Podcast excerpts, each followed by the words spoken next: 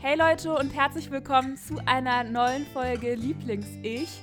Heute habe ich meinen allerersten Gast übers Handy oder Telefon zugeschaltet und ich wollte das unbedingt mal ausprobieren. Bin super gespannt, wie das funktioniert. Und zwar ähm, unterhalten wir uns heute mit dem Chris von Emote. Vielleicht kennt ihr ihn schon der ein oder andere von Instagram. Ich habe nämlich schon ein paar Mal seine Beiträge geteilt und ähm, er ist da jetzt auch schon relativ erfolgreich mit seinem Thema Mental Health und ähm, versucht da Jugendlichen eine erste Hilfe zu leisten. Ja, am besten stellst du dich einfach mal selbst vor, Chris. Das hast du super erklärt. Ich musste mich gerade richtig zurückhalten, weil du auf einmal so professionell warst. Ähm, ja, ich bin Chris. Ich mache ähm, jetzt schon seit fünf Jahren Emote und äh, habe mir jetzt Ziel gesetzt, etwas in der Jugendhilfe zu bewegen. Jetzt gerade bin ich auf Instagram seit drei Jahren mittlerweile und äh, poste da regelmäßig Beiträge. Jetzt in der nächsten Zeit will ich das Ganze noch auf andere Plattformen weiterbringen und quasi so einen Beitrag zur Hilfe, zur Selbsthilfe zu leisten, dass Leute sich besser verstehen, ähm, eine Community bilden und sich gegenseitig austauschen können. Und ja, du lachst doch auch schon wieder, Toni. Das, das ist so das Problem. das machen wir auf Ernst, das ist auch wieder schwierig, ne? Boah, das ist so schwierig, mich ernst mit dir zu unterhalten. Es tut mir einfach leid. Das, das dachte ich mir nämlich auch gerade, als du ähm, angefangen hast zu reden. Ich bin erstmal vom Mikrofon weg und musste mich so zusammenreißen. Ne? Das war nicht mehr normal. Wir reißen uns jetzt zusammen für euch. Mhm. Auf jeden Fall haben wir uns ein Thema überlegt. Wir wollen gerne mit euch darüber sprechen, braucht man Therapie?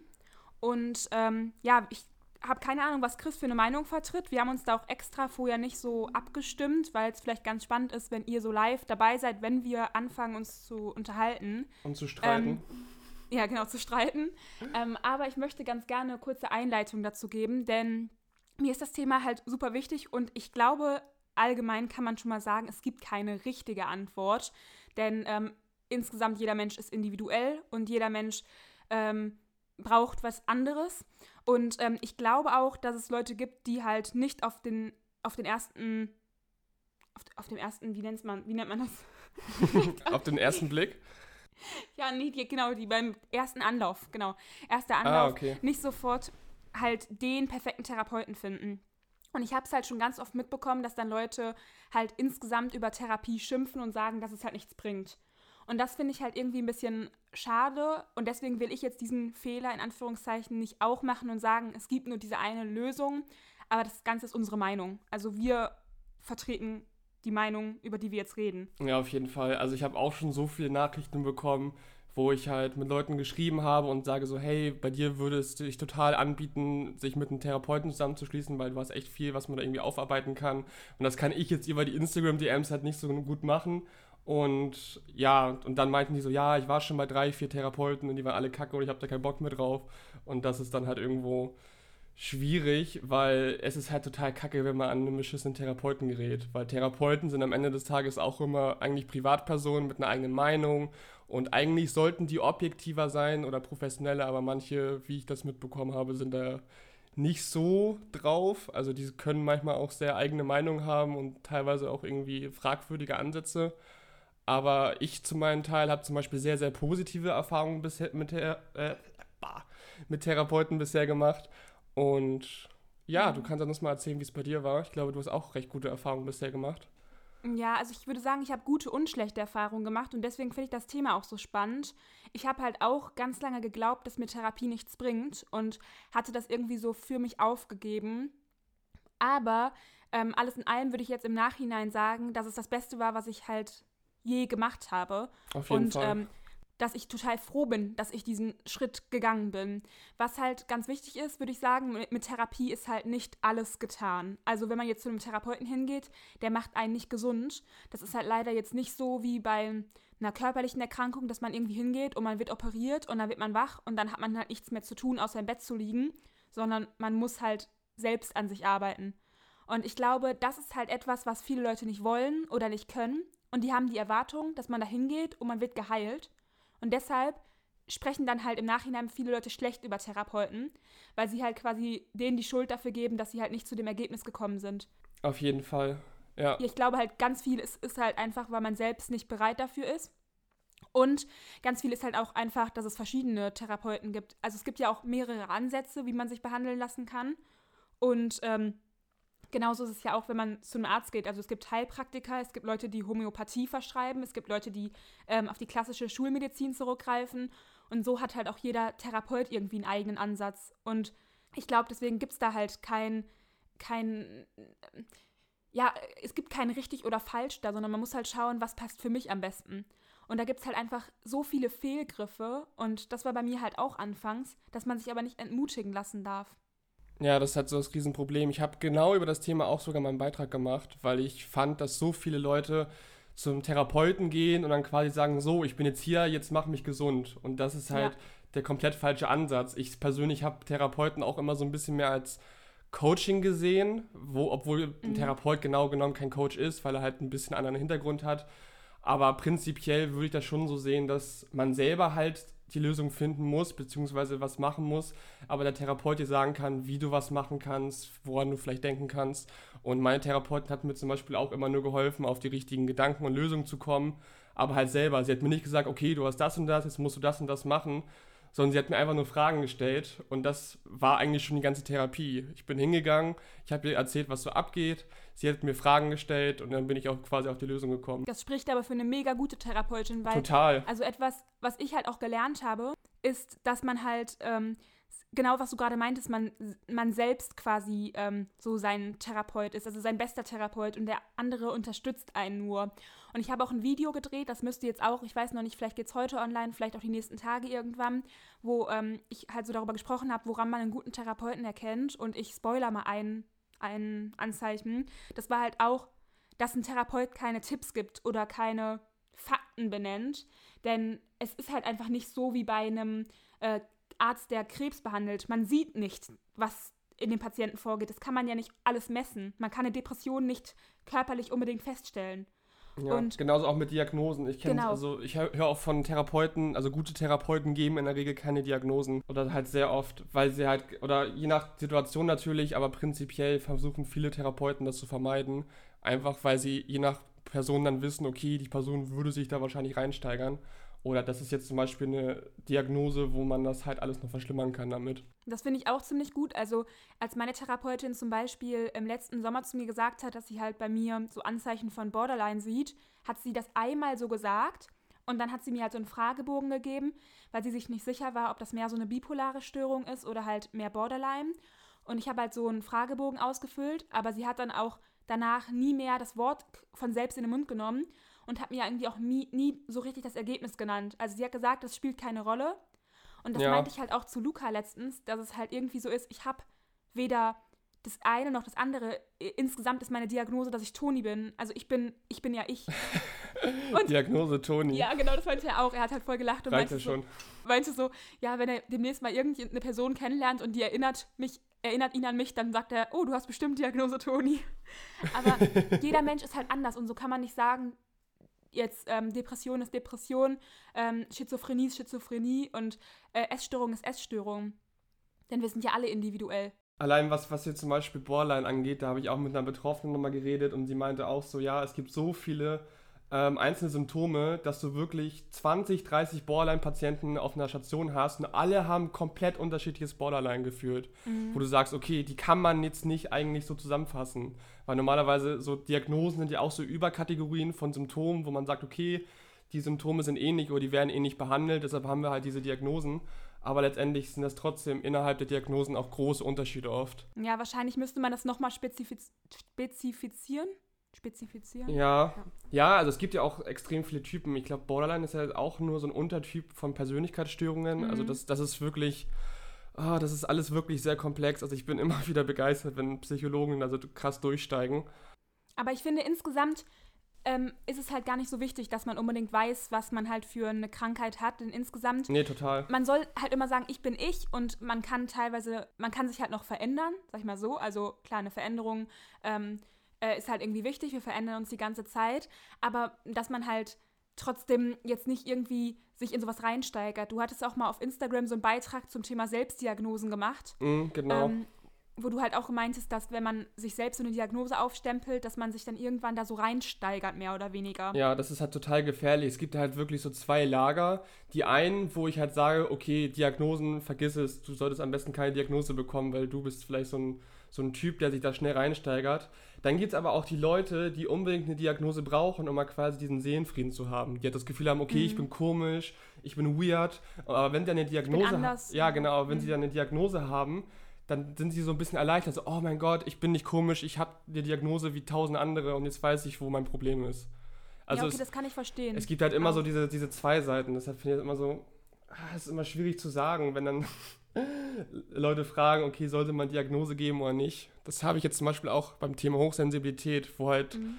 ähm, mir viele geschrieben haben, sie finden es gut, wenn Therapeuten sagen, dass sie hochsensibel sind oder das hat sie erleichtert. Und dann gab es einen anderen Fall, die hat sich wirklich fast das Leben genommen, einfach weil sie nicht anders sein wollte durch die Diagnose. Was halt wirklich auch sehr krass ist. Okay, das ist echt heftig. Also bei mir war das wirklich, ich glaube, bei der Essstörung war es tatsächlich so ein bisschen so, dass ähm, ich mich in die Symptome dann halt auch mehr reingesteigert habe. Also dass die Essstörung halt auch so meine Identität war. Und dass ich durch die Therapie dann halt auch immer mehr gelernt habe, wie ich halt als Essgestörte zu sein habe. So ungefähr. Und da habe ich halt auch Verhaltensweisen kopiert. Aber beim Borderline, beim Borderline ist es zum Beispiel vielmehr so, ich sehe mich selbst nicht als das. Ich weiß, dass da Verhaltensmuster in mir stecken, mhm. aber das ist überhaupt nichts, was ich mir selbst auflege und womit ich mich zu, zu 100% identifiziere und ich will das auch gar nicht. Und ich lehne das nicht ab, weil ich kann es schon nachvollziehen in gewissermaßen, aber ich würde nicht sagen, dass ich mich da jetzt in die Schublade reinsetze, sondern ich, ich sage einfach mal, ich gucke mir das mal an. Ja, das ist aber wirklich gut so, die Einstellung, finde ich. Weil das Problem ist halt, wenn du dich mit der Krankheit identifizierst, das ist immer sehr schwierig. Weil wenn du die Krankheit besiegen willst, musst du sie zuerst von deiner Identifikation auch auflösen. Weil sonst würdest du dein, Selbst, sonst würdest du dein Selbstbild zerstören. Und das versuchen wir Menschen eigentlich immer zu vermeiden. Das ist ja so ein bisschen so wie eine, ähm, wie heißt das nochmal, ähm, Selbst bestimmte Prophezeiung. Wie heißt das nochmal, das Wort? Mir fehlt es gerade gar nicht. Selbst, selbsterfüllende Prophezeiung. Genau, selbsterfüllende Prophezeiung. Dass man sich, man erwartet die Dinge und dann kommen die genau so, weil man es einfach anders ja. gar nicht zulässt. Das fand ich auch so krass, jetzt auch mit dem Pessimismus, was ja, was ja auch gerade Thema war, wo so viele dann auch gemerkt haben, also dass sie pessimistisch denken oder auch voll viele da mhm. Voll entschlossen waren. Aber ich habe halt auch zum Beispiel erklärt, wieso das so ist, dass Pessimisten glauben, dass sie Realisten sind und so. Aber die meisten haben das trotzdem irgendwie nicht ganz so verinnerlicht, habe ich so das Gefühl. Mhm. Weil man halt selber das halt immer so wahrnimmt, dass die Welt schlecht ist zum Beispiel. Und dann wird sie halt auch, wenn man halt negativ denkt, dann achtet man auf negative Dinge und dann nimmt man auch mehr wahr. Und das gleiche halt auch andersrum. Ja, das, das finde ich auch echt spannend. Also was du gerade meintest mit dem, dass man halt als Pessimist oft denkt, man ist ja realistisch, weil das ja die eigene Sicht ist, wie es normal ist. Also man denkt ja, das ist normal ja. so. Mhm. Das fand ich auch so krass. Ich habe da auch so, so ein Zitat gehört. Es ist egal, ob du pessimistisch denkst oder optimistisch denkst, du hast auf jeden Fall recht.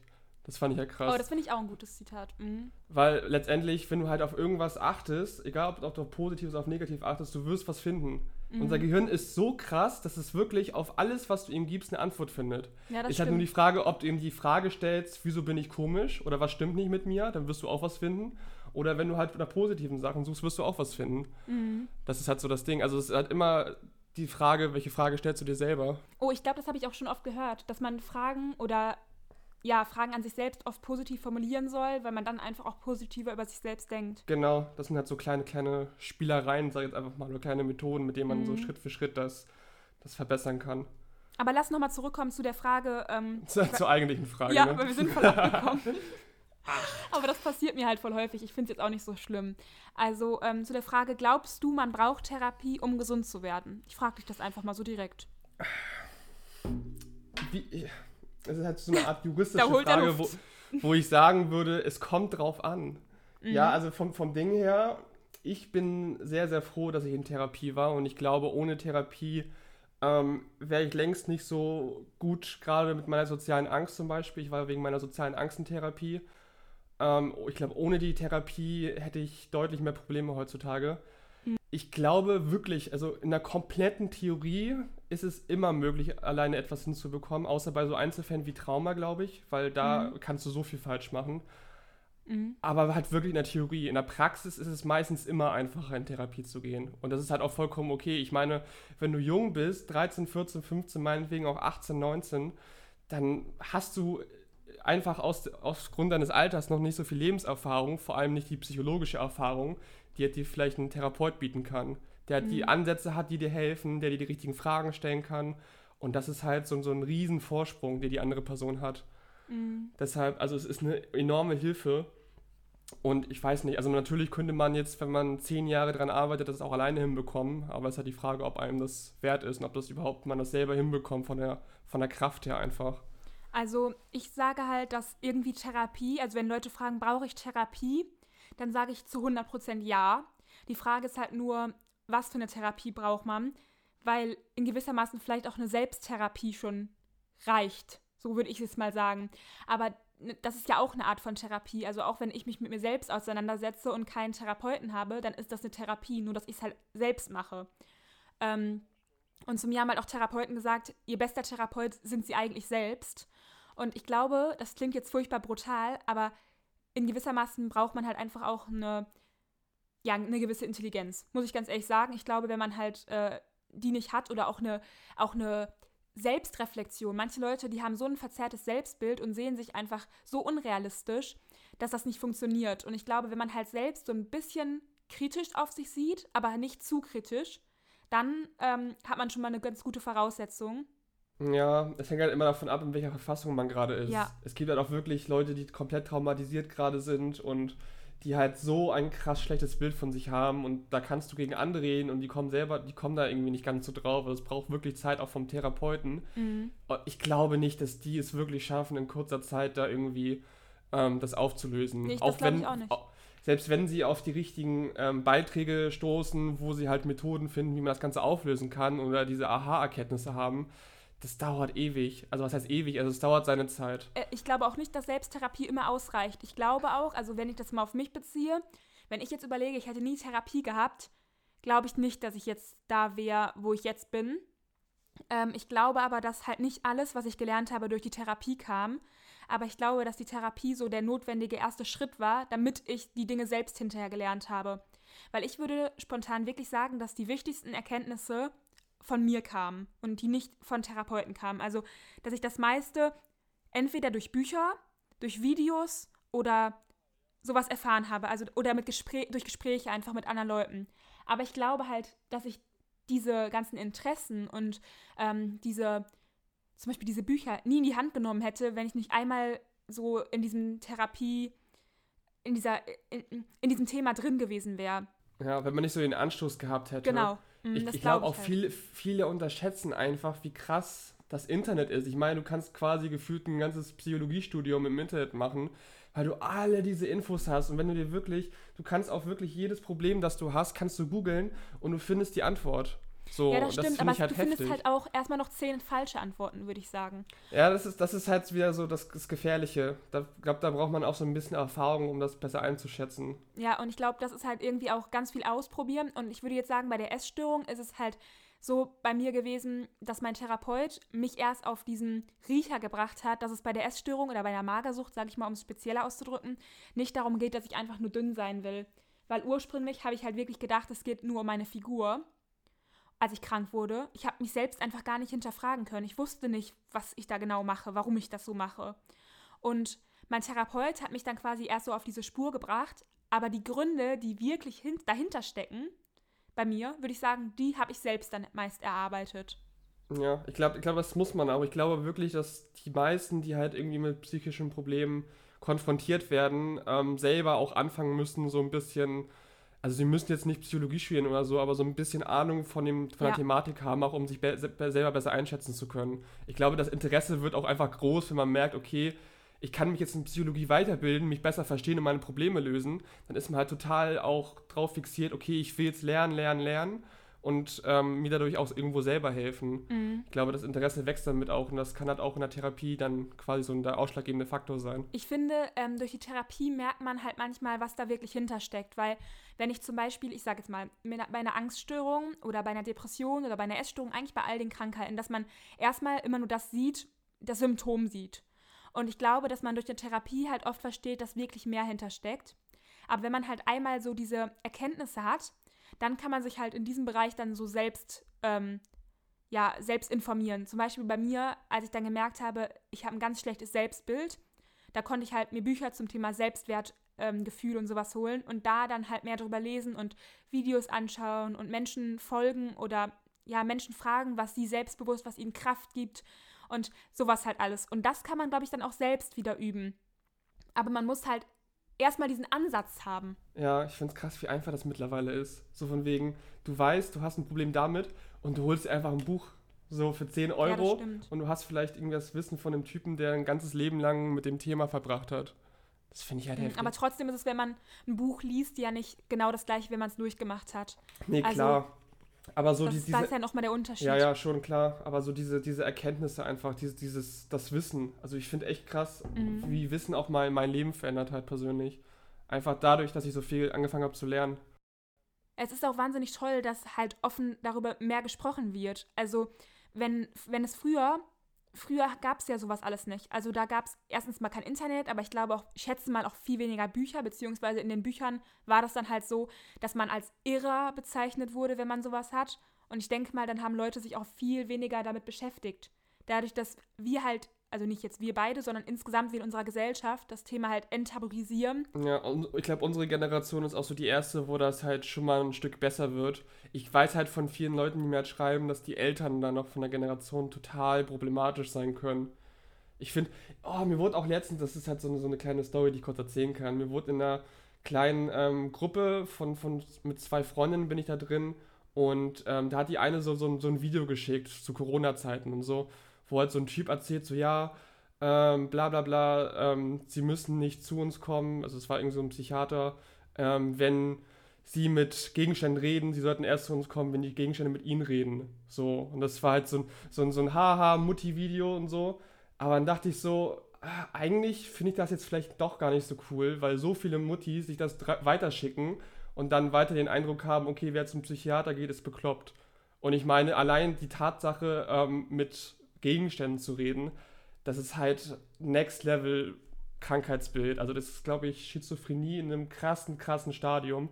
Das ist halt echt nicht verhältnismäßig für Psychiater oder Psychologen, finde ich persönlich. Ja, das ist halt ein bisschen schwarzer Humor. Aber ja, total. ich verstehe, ich verstehe, was du meinst. Es wird halt wieder so dargestellt, als müsste man vollkommen verrückt sein, ähm, um sich Hilfe zu suchen. Und genau, und das finde ich halt so schwierig, weil das in der alten, älteren Generation immer noch so krass verankert ist. Weil so viele Leute oder junge Leute, mit denen ich halt schreibe, mir berichten, dass sie halt gerne mit ihren Eltern reden würden, aber die meinen, sie dürfen nicht zum Psychologen, weil sie nicht bekloppt sind. Ja, okay, das habe ich auch schon öfter gehört. Also ich habe auch schon öfter, vor allem, ich bekomme halt immer viel zum Thema Essstörungen, aber ich habe halt auch ähm, da schon von Mädels Nachrichten bekommen, die sagen, meine Eltern meinten, so dünn bist du ja gar nicht und so. Also du siehst ja noch gesund aus. Ja, das, also da, da fehlt dann wieder die Aufklärung, aber dafür sind wir ja da, Toni. Das machen wir. Ja, das stimmt. Das ist unsere dafür Aufgabe. Gibt's uns. Aber wie würdest du denn sagen, also wenn dir jetzt halt ein Teenager schreibt und sagt, ähm, ich weiß nicht, ob ich Therapie brauche, was würdest du denn spontan sagen? Äh, ich würde sagen, ja, geh zur Therapie. Also allein wenn sie die Frage stellt, dann ist das auf genau jeden Fall schon mal eine Antwort für ja, mach. Ja, oh mein Gott. Genau das sage ich auch immer. Ich finde, wenn man sich selbst die Frage stellt, brauche ich Therapie oder schon, äh, wenn man länger darüber nachdenkt, sollte ich nicht mal mit jemandem darüber reden, dann ist das ein Zeichen, dass es einen beschäftigt. Ja, wahrscheinlich ist das schon ein Zeichen, dass du schon vor einem halben Jahr zur Therapie hättest gehen können. Also ich habe das Gefühl, dass viele erst zur Therapie gehen, wenn es schon viel zu spät ist. Und da, da finde ich eigentlich, dass man hingehen sollte, wenn man, wenn es sich so langsam anbahnt, weil dann hat man immer noch die besten Chancen, das nochmal komplett um 180 zu drehen. Weil je länger man das etwas hat oder je fester es sich in den Gedanken festsetzt, desto länger braucht man auch, um das wieder rauszubekommen. Mhm ich habe da auch mal was zu gelesen, ähm, dass es bei psychischen Krankheiten, ich weiß die Zahlen nicht mehr, aber es gibt so einen so einen Satz, sage ich mal, wie man ausrechnen kann, wie lange es dauert, bis man gesund wird. Solange man krank war, mal ein bestimmter Faktor oder so. Es kommt so eine Matheformel, ne? Ja, ich, ich, es, es, gab mal sowas. Ich weiß, dass das ist natürlich überhaupt nicht zuverlässig, aber wahrscheinlich ist das so, ein, so eine Richtlinie. Aber das ist halt auch so, so, ein großer Punkt, wieso ich sage, dass ich Jugendhilfe so sinnvoll finde, weil wenn ich das jetzt zum Beispiel, das alles, was ich mache, mit Älteren machen würde, da würde ich ja. oft halt gegen eine Wand reden. Das Problem, das Ding ist halt, man das ist muss. schon zu fest, das ist schon zu sehr verfestigt. Das ist schon zu genau, total. Das ist schon zu spät, genau, total. Deshalb sage ich auch, alle Leute, also also quasi alle, die mir folgen, die haben die besten Voraussetzungen eigentlich, um alles in ihrem Leben noch zu verändern. So vom Ding her. Wenn, Das meint, das meint, das ist auch bei den Krankenkassen so. Das wurde mir auch schon öfter gesagt, dass die Krankenkassen halt bei den Jugendlichen sowas noch eher genehmigen, weil die wissen, bei Erwachsenen, und ich will das, wie gesagt, nicht all- verallgemeinern, aber umso älter man wird, umso schwieriger ist es einfach, da rauszukommen. Und ähm, Nee, es ist, es ist aber auch wirklich eine Tatsache. Ja. Also es ist jetzt nicht unbedingt verallgemeinert. Also natürlich ist es nicht so, dass jeder, der älter ist, verloren ist. Das will ich natürlich nicht sagen. Aber wirklich, je älter man wird, umso schwieriger wird das. vor allem, wenn Und man halt- halt das schon seit seiner Jugend mitschleppt, ne? Das ist dann halt nochmal was anderes. Wenn man ähm, das halt vielleicht erst vor kurzem entwickelt hat, manche Dinge, hat man vielleicht dann trotzdem noch eine andere Chance, sag ich mal, als wenn man halt schon solche Probleme ewig mit sich rumschleppt. Und man denkt halt immer, das wächst sich irgendwann raus und ich glaube, bestimmte Krankheiten, glaube ich auch ganz ehrlich, dass die weniger werden. Also sowas wie Borderline zum Beispiel ähm, ist offiziell, sagt man, dass Borderline im Alter schwächer wird, weil junge Leute einfach ähm, vom Wesen her unruhiger sind und einfach emotional noch nicht so gefestigt. Und ich glaube, mit dem Alter wird man einfach ruhiger, man kommt mehr im Leben an. Das heißt aber nicht, dass es immer so ist, sondern tendenziell. Ja, also, also persönlich, wenn, wenn mich Borderline stören, stören würde in dem Moment, dann würde ich wahrscheinlich trotzdem nicht auf, aufs Alter warten. Na, ich Ähm, auch nicht, um Gottes Willen. Vom Ding her, also vom Ding, meine Mom hat mir auch mal erzählt, das fand ich auch krass. Meine Mom war halt auch beim Psychologen, ich weiß gar nicht, was sie genau hat, hat sie nie wirklich drüber geredet, aber sie meinte halt, sie war bei einer Psychologin und die meinte so, die kann nichts mehr für sie tun. Okay, das ist auch heftig. Das sollte man auch nie sagen, vor allem, weil was gibt man dem Menschen für ein Gefühl? Das fand ich halt auch mega unprofessionell. Mhm. Also wahrscheinlich hat die Psychologin irgendwo recht, weil ich meine, meine Mom ist jetzt über 50 und wenn sie seit 50 Jahren irgendwas mitschleppt, dann müsste sie wahrscheinlich nur 20 Jahre arbeiten und das macht eine Psychologin wahrscheinlich nicht mit. Aber so von Dinge, also direkt zu sagen, ich kann nichts mehr für sie tun, ist halt schon, das ist halt schon eine Hausnummer, finde ich. Also man kann sich, man kann immer was verändern. Ich glaube, das ist super wichtig. Das man auf kann jeden Fall. immer was ändern. Ja, Mhm. also ich würde auch nicht sagen, dass meine Mom jetzt prinzipiell verloren ist, aber so vom Ding her. Das ist schön, dass du das nicht sagst. sie hört das ja sowieso nicht, von daher kann ich ihr sagen, was Da ist deine Mutter Nein. bestimmt froh, dass ihr Sohn sie nicht aufgegeben hat. Mhm. Nein, Nee, aber also ich verstehe, ich verstehe, Sie was ist du eine meinst. eigene Person. Also sucht euch, das ist auch mein Appell, sucht euch Hilfe und sprecht mit jemandem. Und wenn es nicht auf den ersten, also auf den Anhieb, auf Anhieb klappt, dann schaut weiter. Und es gibt Leute, das sehe ich auch immer wieder, und ich, ich, ich bin immer so ein bisschen kritisch. Ich habe gestern von ähm, Leroy, den kennst du ja auch, ne, da haben wir ja schon mal drüber gesprochen, der hat ein Video hochgeladen. Da war eine Kandidatin von Germany's Next Topmodel, die ihre Eltern bei einem Unfall verloren hat. Ach, die, ja, das, das, das Video habe ich jetzt nicht Mhm. gesehen, aber ja, erzähl gerne. Ähm, also sie, die war halt bei Germany's Next Topmodel, sie ist 19 Jahre alt und vor vier Jahren ist ähm, bei, nach dem Urlaub der Campingwagen der Eltern und ihre kleine Schwester saßen da drin und die Hunde. Es verunglückt der Wagen und die sind alle gestorben. Und sie war halt in dem Auto nicht mit drin und sie hat halt als Einzige quasi deshalb überlebt. Und sie sagt halt in dem Video, dass ähm, sie bei einem Therapeuten oder bei einer Therapeutin war und es hat ihr halt nichts gebracht. Und ähm, dann sagt Leroy dazu halt, dass er das voll krass findet, weil er halt schon mal einen Gast hatte und zwar war das halt diese Magersüchtige in dem Video und die hat halt auch gesagt, dass ihr Therapie nicht geholfen hat. Und deswegen hat der Leroy das quasi so dargestellt, als würde Therapie nicht helfen. Und ich fand das so einen gefährlichen Kommentar, weil er hat so eine Reichweite und er hat damit halt so vielen Leuten bestimmt das Gefühl gegeben, boah, man braucht sich keine Hilfe suchen. Und ich will halt immer sagen, man, natürlich ist es nicht so, man geht zum Therapeuten und man wird Wunder geheilt, aber es ist absoluter Schwachsinn zu sagen, dass das nicht, nicht hilft. Die waren vielleicht einfach beim Falschen, zu kurz, ja, oder waren selbst einfach noch nicht an dem richtigen Zeitpunkt. Es dauert einfach. ja, also wie gesagt, also ich habe jetzt die beiden Videos nicht gesehen, aber er macht jetzt, glaube ich, auch so ein, so ein Sorgentelefon, Mhm. wie ich das gesehen habe, so ein Livestream. Äh, ja, ja, Ja, ist ein anderes Thema. Ich sehe es auch kritisch, aber ist wie gesagt ein anderes Ja. Thema.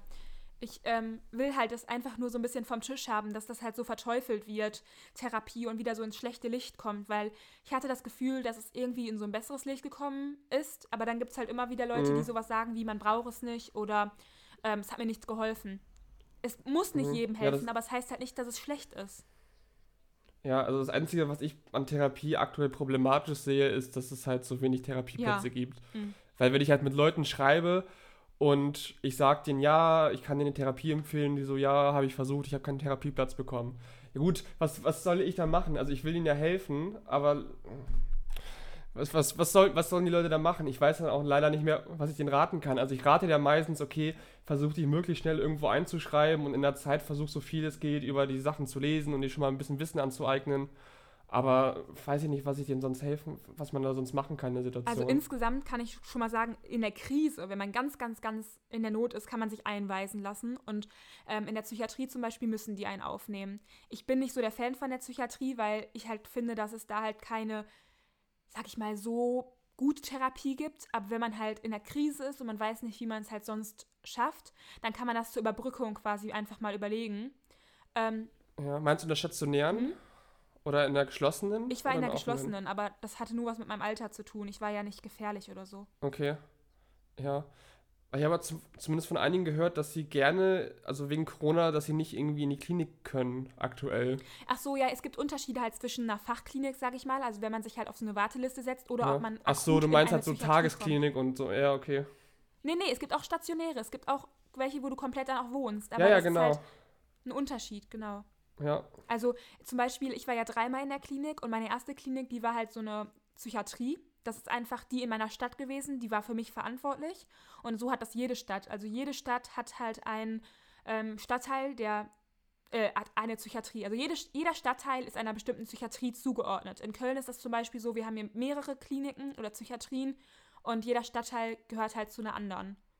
Und dann sind die dafür verantwortlich. Und wenn du was hast, dann müssen die dich aufnehmen, egal wie voll die sind und so weiter und so fort. Aber die Kliniken, also so eine Fachklinik, die haben eine Warteliste dann meistens und da müssen die dich nicht aufnehmen. Weil die sind nicht verpflichtet, also außer Ausnahmekliniken. Ich war zum Beispiel noch in einer Akutklinik, das ist nochmal was anderes, aber insgesamt in diesen Fachkliniken, die müssen dich nicht aufnehmen und durch Corona dann sowieso nicht. Ja. Was ich auch noch anmerken wollte, was auch irgendwie ganz passend ist zum Thema Therapie, mir haben so viele Leute geschrieben, dass sie bewusst nicht zur Therapie gehen, weil ähm, dadurch, wenn sie zur Therapie gehen würde, das halt wieder in ihrem äh, Gesundheitszeugnis ist und sie dadurch Probleme mit ihrem Job bekommen oder halt irgendwelchen Versicherungen. Das finde ich halt auch krass. Dass Leute. Ähm, das finde ich auch super krass. Ich habe eine Freundin, ich will jetzt hier keinen Namen nennen oder so, aber ich habe halt eine Freundin, bei der ist es genauso. Die war auch mal in Therapie und die Eltern haben das halt privat bezahlt, was ich auch irgendwie mega krass finde, weil die das halt nicht im Zeugnis stehen haben wollten.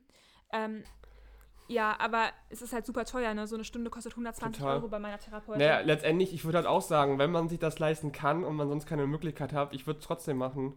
Weil letztendlich ist deine Gesundheit immer mehr wert. Aber ich denke mir ganz ehrlich, bevor ich, wenn ich, es geht mir schlecht, dann habe ich zwei Chancen. Entweder ich lasse es in mein Gesundheitszeugnis reinschreiben und suche mir Hilfe. Oder ich lebe dieses Leben so weiter und ähm, habe zwar irgendwann einen Job, aber bin immer noch total krank und unglücklich. Und ganz ehrlich, bloß weil ich in meiner Jugend mal einmal beim Therapeuten gewesen bin oder Hilfe brauchte, wenn mich dann ein, ein Chef nicht mehr haben will, dann den Chef will ich auch nicht. Ja, total. Wie gesagt, scheiß auf, auf Geld und was nicht alles, Gesundheit. Letztendlich, ihr wollt, ihr wollt ein gutes Leben haben und da hilft euch am Ende eure Gesundheit deutlich mehr als irgendwie der Job, wo ihr halt ein bisschen mehr verdient. Immer. Also es ist halt so, so ein typischer Mutterspruch, so ja, Gesundheit geht vor, aber letztendlich, wenn, je älter man wird, umso mehr begreift man, dass es einfach fucking true ist, ey. Ja, ist es auch. Also ich würde mich davon auch nie abhalten lassen und ganz ehrlich, im Laufe der, der Zeit, das dauert dann wahrscheinlich auch noch mal ein paar Jahre und es wird ja immer weniger ähm, tabu sein. Also man merkt es ja, es wird, es ist immer offener und in meiner Klinik, zum Beispiel in meiner letzten Klinik, das war halt eine Privatklinik und da waren halt auch ähm, echt auch von großen Firmen, teilweise Mitarbeiter oder auch ähm, Chefs, die waren da und auch von Firmen, die ich beispielsweise kannte. Und da hat mir auch ein Typ erzählt, er hat das auch ganz offen seinen Mitarbeitern gesagt. Er hat gesagt, ich gehe in eine Klinik, ich habe ein Problem und ich brauche Hilfe. Und er meinte, er sieht das überhaupt gar nicht ein, das irgendwie zu verschweigen. Und ich fand das richtig geil, weißt du, dass er das so, so mhm. richtig offen gesagt hat. Und er war halt auch echt ein hohes Tier. Das ist genau die richtige Einstellung. Das ist genau die richtige Einstellung. Ich finde es halt auch immer so krass, auch wenn ich zum Beispiel irgendwelchen Leuten erzähle, dass ich mich halt so krass für Jugendhilfe engagiere und da halt meine eigenen Sachen jetzt ähm, auf den Weg bringen will, dass die dann so sagen so, oh, kannst du das denn, geht's denen gut? Und die werden auf einmal alle total stumm. Keiner will irgendwie über so Themen reden, das finde ich ja total heftig. Also natürlich halt nur Ältere, wenn ich halt irgendwie mit Freunden rede, die sind dann so, ja, geile Sache und so. Aber wenn ich dann jetzt irgendwie zum Beispiel bei einem Forschungsgespräch für eine Agentur war, ich jetzt auch vor einiger Zeit, und dann habe ich auch so erzählt, so ja, habe ich so meine Seite gezeigt, was ich dann so mache, medientechnisch. Und die dann so, oh, Jugendhilfe und so, oh, geht's denen gut und kannst du das alles und bla bla bla. Oh, das ist, weiß nicht, das finde ich irgendwie immer so, ja, die sind da, Okay, die das sind da alle immer sehr vorsichtig. Die Erfahrung habe ich gar nicht gemacht. Also ich hatte auch einen ich hatte auch einen ähm, Nebenjob in einer Agentur, also auch in einer Werbeagentur. Und mein Chef, der wusste das erst nicht, weil ich habe es einfach nie gesagt, dass ich halt krank äh, war oder vielleicht auch immer noch teilweise mit manchen Dingen hadere. Habe ich ihm nicht gesagt. Und ähm, irgendwann habe ich gekündigt, weil, also das ist jetzt auch schon wieder ein Jahr her. Und ähm, da bin ich immer so zwischendurch wieder in so ein depressives Loch reingefallen. Und ich wusste einfach, dass es nicht fair ist, jetzt gerade meinem Arbeitgeber ähm, gegenüber. Und dann habe ich halt gekündigt, weil es mir zu viel war und habe ihm das auch ganz offen gesagt. Und er meinte zu mir, boah, hättest du das mal früher gesagt, dann hätte ich mehr Rücksicht auf dich nehmen können. Alles ist gut und wenn du wiederkommen willst, dann jederzeit. Also er war richtig cool damit. Ach krass. Nee, es ist ja auch wirklich genau die richtige, richtige Herangehensweise. Ich will auch nicht sagen, dass die, mit denen ich gesprochen habe, da jetzt nicht so drauf wären. Oder mich jetzt wegen deshalb, deshalb nicht genommen hätten. Aber vom Ding her, dass die da halt bei so Themen, wenn es halt so um sensible Themen gehen, dass die da immer sehr, sehr vorsichtig sind. Und da sehr ungern auch drüber reden, habe ich so das Gefühl. Und ich glaube, das ist halt auch so diese, diese Schwierigkeit, dass da keiner drüber reden will. Ja, und deswegen sage ich halt immer, wenn man ein Tabu brechen möchte, muss man selbst anfangen. Ja. Okay, also total. lass uns mal irgendwie einen Abschluss finden, würde ich jetzt mal sagen. Ja, Das- einen Abschluss. Ja, Über das Thema kann man echt ewig reden, glaube ich. ja eben. Ja, genau. Also ihr könnt gerne bei Chris vorbeischauen. Ich verlinke euch auch in dem Infotext von meinem Podcast nochmal Chris Seite. Und ich denke, der würde sich freuen, wenn ihr mal vorbeischaut. Da würde ich mich sehr freuen. Ich brauche die Leute. Oh. Ich will euch supporten, Leute. Kommt alle rüber. Okay. Also ich fand es super spannend. Ich würde sagen, wir sind irgendwie zu dem gleichen Ergebnis gekommen, dass wir Therapie gut finden, dass es nicht heißt, dass man, dass es ausgeschlossen ist, dass man auch selbst so rauskommt. Aber ich glaube, dass man halt, wenn man die tiefen Ursachen bearbeiten soll oder will, ähm, schon manchmal halt so den Impuls von einem Profi gebrauchen kann. Auf jeden Fall. Ich habe mich jetzt ja auch in viele einzelne Krankheitsbilder ähm, auch von der psychologischen Seite eingearbeitet und da fiel mir halt auf, dass es wirklich einzelne Krankheitsbilder gibt, wo halt auch Experten sagen, das kann man nicht alleine machen. Also es gibt viele Sachen, wo Mhm. die sagen, okay, das könnte man wahrscheinlich auch alleine schaffen, mit Therapie ist einfacher, aber vor allem so, so traumatische, frühkindliche Erfahrungen Ja, multiple Persönlichkeitsstörungen oder, oder, sowas. sowas. das, ja, das, das, Mhm. das kriegst du nicht alleine hin. Und wenn, ja. also würde ich sagen, das kriegst du nicht alleine hin. Obwohl ich halt auch, wie gesagt, bei meiner Essstörung auch lange versucht habe, es alles selbst zu machen. Und erst als ich richtig gedacht habe, nee, ganz ehrlich, du suchst dir Hilfe und du hörst auch mal auf das, was die sagen und du vertraust auch mal darauf, was die sagen und meinst nicht immer, dass du der, dein eigener Chef bist. Weil ich halt immer so gesagt, ja, okay, die sagen zwar das, aber ich glaube das. Und dann habe ich doch meins gemacht. Aber erst als ich wirklich auch mal richtig die Sachen verinnerlicht habe, die ausprobiert habe und dann meine eigene Entscheidung getroffen habe, hat mir das wirklich was geholfen. Auf jeden Fall. Also ich glaube, da muss man Ja. selber auch erstmal ein bisschen über seinen Schatten springen und sich darauf einlassen können. Und vor allem auch, ich höre halt auch von vielen Leuten immer so wieder so, ja, meine Freundin oder ein Freund von mir hat Probleme, dies, das, wie kriege ich ihn dazu, dass er sie eine Therapie macht? Oh Und- mein Gott, das höre ich auch Und so ich sage dann einfach so, ja, gar nicht. Also letztendlich muss die Person selber irgendwie checken, okay, ich habe ein Problem und möchte da was machen. Sei, sei, für, die, sei für die Person da und letztendlich, du, kann, du kannst sie nicht dazu zwingen, in Therapie zu gehen. Oder du kannst ihr auch nicht sagen, okay, du hast ein Problem. Weil dann kommt die andere Person so, Digga, was willst du? Ja, genau. Also wenn, wenn halt die Person sagt, ich möchte Hilfe haben, aber sie schafft zum Beispiel jetzt nicht, sich zu kümmern oder so, weil man einfach gerade in einem Loch steckt, sowas. Dann supporten, aber halt nicht irgendwie bedrängen oder sowas, weil letztendlich muss die Motivation aus einem selbst rauskommen. Also es gibt so einen Spruch und ich würde das damit auch ganz gerne schließen, ähm, von Albert Einstein, auf Veränderung zu warten, ohne selbst etwas dafür zu tun, ist wie am Hafen zu stehen, nee, am Flug, scheiße, am Bahnhof, am Bahnhof zu stehen, genau, also auf Veränderung zu warten, ohne etwas selbst dafür zu tun, ist wie am Bahnhof zu stehen und auf ein Schiff zu warten. Okay, also Leute, checkt Chris Seite aus und äh, mich freut das total, dass ihr zugehört habt. Schreibt mir gerne auf Instagram, falls ihr noch irgendwas ergänzen wollt oder eure Meinung dazu loswerden mögt.